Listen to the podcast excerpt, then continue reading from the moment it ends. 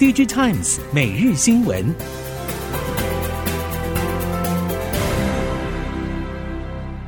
听众朋友们好，欢迎收听 DigiTimes 每日新闻，我是翁方月，现在为您提供今天的科技产业新闻重点。首先带您关心。台积电在美国、日本和南京扩产之后，前进欧洲，也确定落脚德国，将锁定车用相关应用，建置十二寸特殊制程晶圆厂。而 Intel 投资规模更是巨大，最近宣布斥资大约三百亿欧元，在德国马格德堡新建两座新晶圆厂，盛传获得当地政府补助一百亿欧元。不过，半导体设备业者表示，两大厂前进德国，Intel 后续还有波兰等国的计划，建厂不是问题，但接下来的高阶与基层人力短缺、长期能源成本高昂以及工会才是挑战的开始。半导体设备业者认为，钱能解决的事在合理范围内都不是问题，像是高昂能源成本，但中高阶与基层人力短缺恐怕将比美国更为严重。在政策鼓励以及节能减碳趋势的催促之下，台湾电动机车市场进入群雄并起的时代。今年下半，大部分品牌厂也将先后推出新电动机车。过去称霸台湾电动机车市场的 Gogoro 却传出供应链遭遇乱流的消息。供应链业者指出，为了巩固领先地位，Gogoro 曾经在供应链之间调查对竞争对手光阳的依存度，试图将供应链去光阳化，却没有成果。针对这些说法，Gogoro 发言体系也回应表示，疫情过后各地市场逐步复苏，供应链也在逐渐回稳当中。Gogoro 除了持续深化台湾市场，也同步加速拓展国际商机。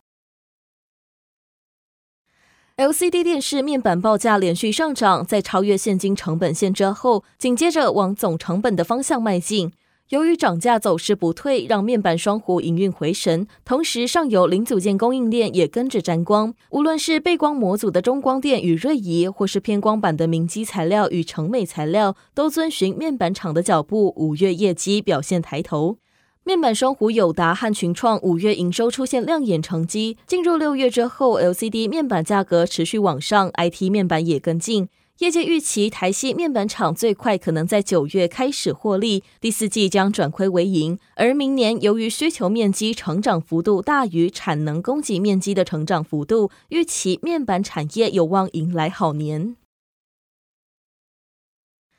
台亚半导体从光电转型，投入宽能系第三类半导体，针对谢基氮化镓、碳化系全面布局。今年六寸晶圆氮化镓将小量生产，贡献营收。预计在今年底完成八寸氮化镓产线以及子公司基亚半导体碳化系产线建制。明年氮化镓营收比重将上看三成，并规划在铜锣厂区争取四公顷厂房用地。预计二零二六年初开始投产，朝向类整合元件制造厂的营运定位。台亚表示，布局宽静带及化合物半导体的技术，未来将能与大股东日亚化展开深化合作，并透过日亚化与汽车产业链的关系建立合作，同时也能在消费性、动力、航空或航太应用领域推动发展机会。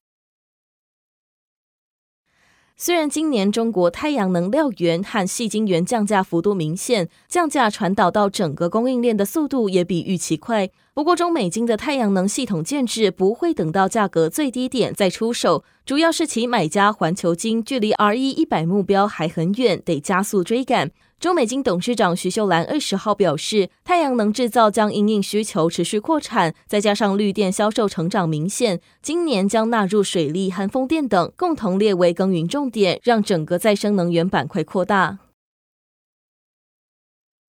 半导体景气缓慢复苏，但 G2 格局对供应链影响还是不断扩大。采用成熟制程的面板显示驱动 IC，成为中系本土晶片业者和系统业者强化布局的品项之一。熟悉显示驱动 IC 封测高层人士证实，苹果一度想要自研显示驱动 IC，但还有很多更值得关注的领域，苹果已经不再继续推动自研显示驱动 IC。此外，也传出台系一线显示驱动 IC 设计业者出现，渴望透过中系 OLED 面板大厂切入苹果供应链，现在正在持续努力当中。供应链业者透露，华为旗下海思半导体以及四散出去的枝叶，持续开发显示驱动 IC 新产品，尽量采用中系本土晶圆厂和封测厂技术奥援，但也有部分台系封测代工业者透过中国投资子公司低调接单。